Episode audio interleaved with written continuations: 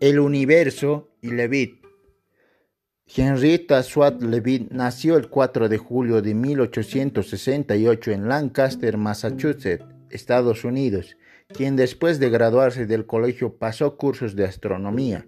En 1895 entró como voluntaria en el Observatorio de Harvard y siete años después formó parte del equipo del afamado científico William Pickering más conocida como la astrónoma calculadora, la científica nacida en Estados Unidos cambió para siempre la concepción que tenemos del cosmos, ya que sus descubrimientos fueron cruciales para entender lo que está más allá del planeta Tierra.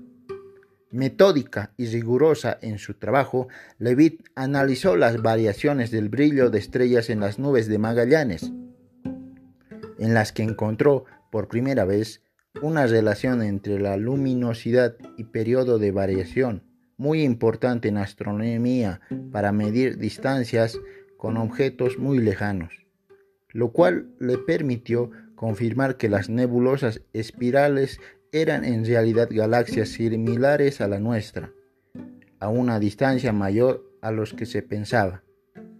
Levitt murió el 12 de diciembre de 1921 por un cáncer.